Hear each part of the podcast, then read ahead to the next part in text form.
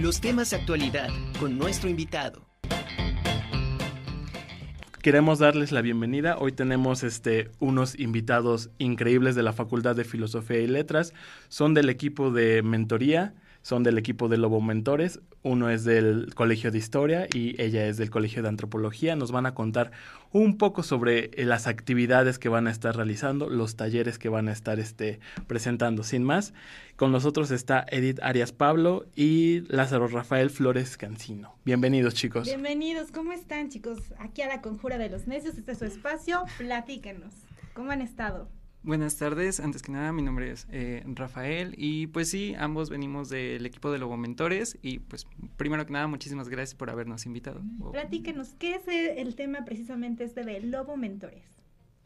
Bueno, el ser lobo mentor es un acompañamiento que se le da a los alumnos cuando inician la carrera pero también a lo largo de toda su vida no universitaria.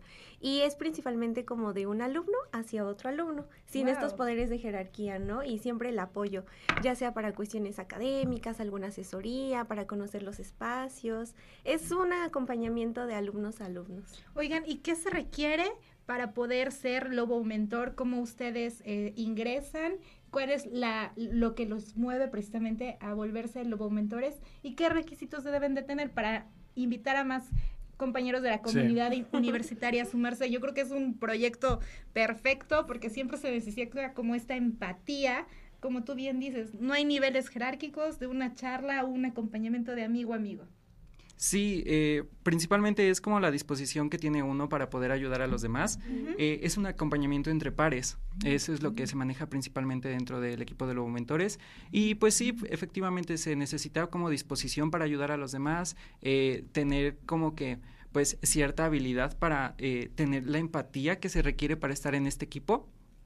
Al igual que también como requisitos puntuales, pues ya saben, ¿no? Promedios arriba de 8.5, tener una buena trayectoria académica este, y pues tener disponibilidad de horarios. Cuando se tiene eso, se abren las convocatorias y a partir de las convocatorias, la persona eh, o el aspirante en este caso eh, puede eh, pues hacer este, seguir el proceso de la convocatoria. Se hacen inducciones, pues como exámenes previos a todo eso y pues ya después ingresamos al bello equipo de Lobo Mentores.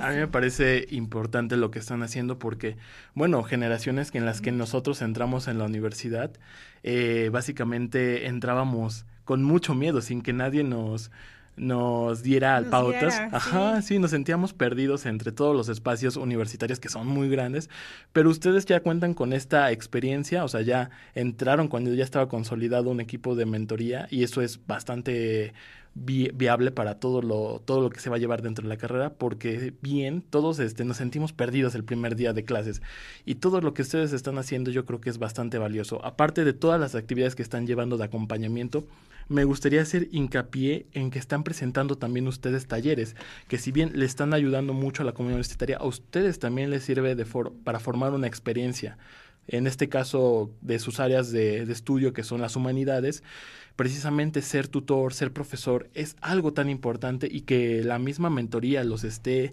empujando para que ustedes se pongan enfrente de un salón de clases a dar cursos es bastante valioso. Pues sí, de hecho hay todo un proceso largo para hacerlo. Eh, platicábamos igual en la mañana, Rafa y yo, que como que el ser lobo mentor es algo muy bonito, pero también no tenemos vacaciones. Porque, por ejemplo, para estas jornadas sí fue un proceso largo. Primero de selección. Los talleres se hacen en base a lo que los alumnos demandan. O sea, muchas veces es como queremos actividades artísticas o queremos actividades de recreación, queremos actividades académicas. Entonces ya en base a todo eso se presenta a todos los lobomentores como, bueno, esto es lo que quieren, a partir de sus habilidades, de sus capacidades, de su conocimiento, ¿qué podemos dar, no? Y por ejemplo, un taller que está presente dentro de la jornada es el de formato APA, séptima edición, que entra como de lo académico, ¿no? Que muchos alumnos piden y piden porque nos falla mucho el APA o la citar, ¿no? Y además este, en las universidades es básico el tema de la investigación. Sí, sí, y por ejemplo también hay uno que es em, círculo de lectura y va hacia lo recreativo, ¿no? También hay talleres que se cruzan entre varias disciplinas, como eh, México Presente, que lleva una antropóloga y un historiador. Entonces, es como todo un proceso de estarnos preparando, efectivamente, ¿no? Se nos da una capacitación para crear planeaciones, para hacer actividades, para evaluar, para hablar con los alumnos. Y pues es muy bonito, pero sí requiere como mucho tiempo y mucho amor a lo que hacemos. Totalmente. Oye, qué gran sacrificio hacen y qué buena labor hacen. Un reconocimiento, chicos. Más o menos, ¿cuántas personas integran eh, el grupo en, eh, de acompañamiento? El grupo de acompañamiento eh, es muy variable. Como cada semestre se van abriendo convocatorias nuevas, también va a cierta deserción de los propios alumnos por cualquier razón. Entonces, por ahora está conformado cerca de 20 personas. Este equipo de mentoría pues ahora es algo grande a comparación de lo que era el semestre anterior. Y sí, como lo dice Edith, eh, es un trabajo muy grande que requiere demasiadas personas, mucha logística, mucho, mucho talacheo en, todo este, en toda esta parte. Y pues sí. De digno reconocimiento, totalmente honorífico, este, lo que están haciendo ustedes. Y eh, preguntarles también, ¿en cuántas facultades, cuántas eh, escuelas dentro de la universidad participan, si hay en todas o solamente en algunas carreras. Bueno, hasta lo que sabemos es un programa que se imparte en todas las carreras. Y ya dependiendo cada carrera, eh, pues como que el motivo, pueden variar el número de lobomentores. Porque en preparatoria también hay lobomentores. Oh, qué padre, para que desde temprana edad, este... De hecho, sí. Ah, pues Rafa fue el lobo mentor en preparatoria. Sí, he sido lobo mentor desde el 2017 y seguimos aquí, seguimos aquí en el equipo de mentoría. Y vamos por más, claro ah, que, sí. que, sí. También para ya próximamente en el posgrado ya. Sí. Supongo que será más difícil, pero ahí veremos. Sí. Oye, ¿y más o menos cuántos cursos van a estar dando en este, en este periodo de primavera 2023? Eh, para ahora son, me parece que 11 talleres. Son, eh, como ya lo dijo mi compañera Edith, interdisciplinarios. Tenemos desde filosofía, arte, este, historia, como eh, cuestiones más académicas a la redacción. Son talleres diversos. Son cosas que pues sí llevan como que mucho empeño y pues extracurriculares. extracurriculares. También siento que eh, algunos de ellos, por ejemplo, círculo de lectura, modelado de arcilla, son un poco para liberarnos de la carga académica que a veces como que tenemos que puede ser un poco pesada a veces, que es como de que, ok, un respiro para todo esto. Es como de que un, ratito de estar moldeando arcilla, todo ese... esa parte que acabas de mencionar me parece vital, porque muchas personas, este, consideran que la vida académica es muy tranquila, pero en realidad ya que estás dentro te das cuenta que es un constante pelear con tu mente, el, estrés.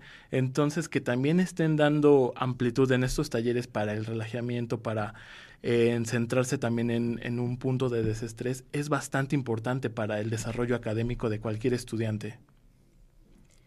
Sí, de hecho, eh, igual para que se pudieran crear como estos talleres, se tomaron en cuenta justo esas cosas, lo que pedían los alumnos, porque dentro de nuestras habilidades sí está como, queremos dar un taller que tenga que ver con antropología, que tenga que ver con historia, ¿no? Pero igual salen estas cosas. Eh, recuerdo que hace dos jornadas hubo incluso un taller sobre ejercicio y hacían relajación y todo muy bonito. Oh, qué padre. y creo que esta es la primera vez que impartimos un taller sobre arcilla. Igual va a haber uno de paleografía, que igual es como todo pues metodológico estar haciendo. Sí. Oye, y precisamente para este otro tipo de talleres ya tenemos una parte académica y otra parte de recreativa, bastante necesaria. También ustedes se vinculan con otras áreas de la universidad para que los puedan este, ayudar, capacitar o que también les puedan este, apoyar con personal, ya sea de cultura física, de la DAU, de la DAE. Eh, sí, si el tallerista, que en este caso pues son mismos alumnos de, bueno, del equipo de Lobo Mentores, lo requiere o cree que es necesario el que pueda pedir ayuda ya sea a DAO, a, eh, a Dirección de Deportes, cosas así, puede solicitar la ayuda. Por ahora, eh, todo lo estamos haciendo que, como que muy interno. No estamos eh, solicitando la ayuda de estas dependencias, aunque posiblemente en un futuro, cuando se den talleres un poco más grandes, seguramente sí, sí se va a hacer. Y ustedes al final también pueden ser ese vínculo para acercar a los estudiantes a todas las dependencias de la universidad. Sí, pues como lo mentores tenemos como el acceso a esa información y de pronto, no sé, a lo mejor no tenemos, porque piden mucho talleres como de psicología, pero pues no tenemos esas habilidades para impartirlos, ¿no? Sin embargo, sí tenemos como el acceso de, ok, puedes visitar esta página, puedes registrarte aquí y ahí Oh. las personas que sí tienen la capacidad de ayudarte te van a atender. Ah, perfecto. Oye, y también tengo, si alguno de, de, de la, de la comunidad que ahorita nos está escuchando y les interesa ser parte de, usted, de su equipo de Lobo Mentores, eh, me- ya, ya nos contabas más o menos lo que deben de requerir y todo. Entre esos también hay como que deben de cumplir con algún este semestre o lo pueden hacer desde el segundo semestre o algún requisito de esos. Sí, eh, el equipo de Lobomentores está, bueno, el aspirante tiene que haber cursado por lo menos el primer semestre. Es a partir del segundo semestre en el cual ya, pues, el alumno puede ingresar a este equipo. Principalmente porque en el primero, pues, aún, aún requieren incluso ellos de los lobomentores. Entonces, claro. ahí es como que ya cuando surge, eh, a partir del segundo, cuando ya surge, pues, como esta eh, independencia y, pues, el querer ayudar a los otros. Ah, la verdad yo creo que es una excelente labor que se está haciendo dentro de la universidad y qué padre que este- que sí. que esta iniciativa salga precisamente de los mismos estudiantes y todo. Aquí tengo una pregunta bastante importante también. Eh, mencionabas este de que los cursos, los talleres que se están este ofertando eh, van variando dependiendo de la demanda que esté teniendo también por parte de- del mismo este, este alumnado. También ustedes este, pueden recibir en sus talleres a personas este, externas de la Facultad de Filosofía y Letras o puede ser toda la comunidad universitaria o incluso este, comunidad externa de la universidad. Pues en realidad está abierto como al público en general. Se hacen pensando en los alumnos, pero sí se ha dado ocasiones en las que personas externas a la universidad entran. Principalmente ahorita que estuvimos como en el formato online por la pandemia, nos tocaron personas de muchos estados, o sea, de Querétaro, de Sinaloa, llegaron a entrar maestros, padres de familia.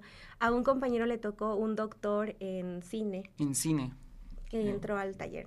¡Wow! Eh, eh, perdón, hemos recibido reconocimiento por parte de todas estas eh, personas, doctores, este, pues ahora sí que académicos especializados en, en todas estas eh, materias y pues bueno, han asistido a nuestros talleres, nos han eh, pues dado como que esa confianza para, para demostrarles que pues todos estos talleres son geniales y realmente lo que se enseña ahí pues tiene como que una base o sea, que, que se vea que no es como que a la ligera. La persona también que lo imparte tiene cierto conocimiento dentro de este taller, bueno, de, de esta área, de esta materia.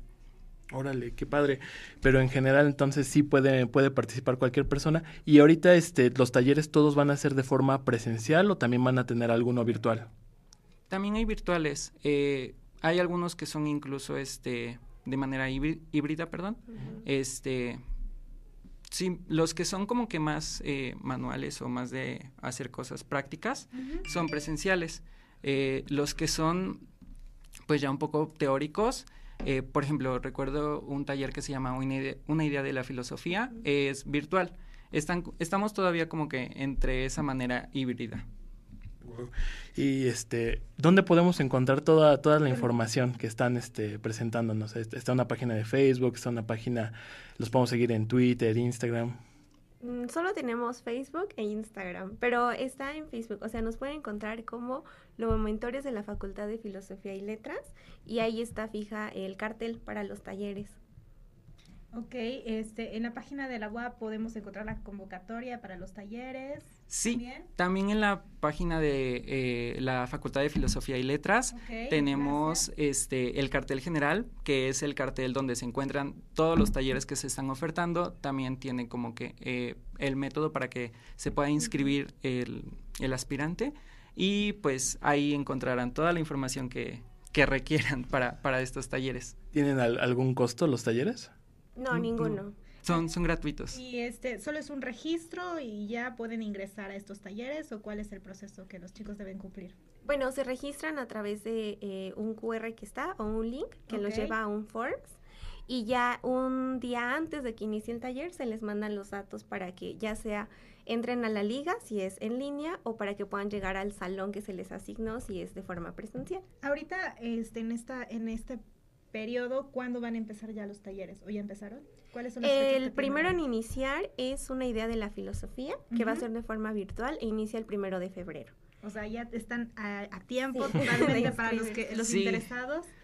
Este el primero de febrero, febrero ya tienen como para empezar a arrancar este programa. ¿Algún otro que tengan en el mes de febrero o es el único que empieza en febrero? No, pues casi todos. Eh, la mayoría empieza en febrero, eh, tanto virtuales y presenciales. Los que son presenciales inician a partir del 15 de febrero, es cuando empiezan eh, pues todos los presenciales, ya sea dentro de la universidad o en algún otro espacio que, que sea destinado para estos talleres. Y pues bueno, son esos. Eh, también el más próximo que tenemos es eh, Bullet Journal, un método de organización, que bueno, ese iniciaría el 3 de febrero. Esos son como los más próximos que tenemos. Este, ¿y más o menos cuánto tiempo duran los talleres? Pues llegan a durar de 5 a por lo mucho 7 sesiones. Cada eh, taller tiene dentro del cartel general el número de días que va a durar. Ok. Bueno chicos, muchísimas gracias por toda la información que nos han presentado. Ya saben, pueden encontrarlo todo también en la página de la Facultad de Filosofía y Letras o en la página de Lobo Mentores de la Facultad de Filosofía y Letras. Ambas están en Facebook y ahí van a encontrar todos los QR y toda la información necesaria para tener este presentes todos esos talleres. Oigan, muchas felicidades por la labor que están haciendo y sigan este motivando a nuestra comunidad universitaria y que, y que Felicidades por esta labor. Muchas gracias por acompañarnos.